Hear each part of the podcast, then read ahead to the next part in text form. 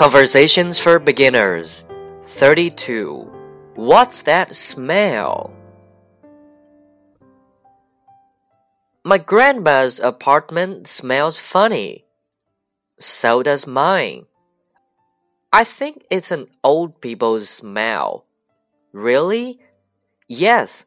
I think when you get old, you begin to smell. Like fruit that is too ripe?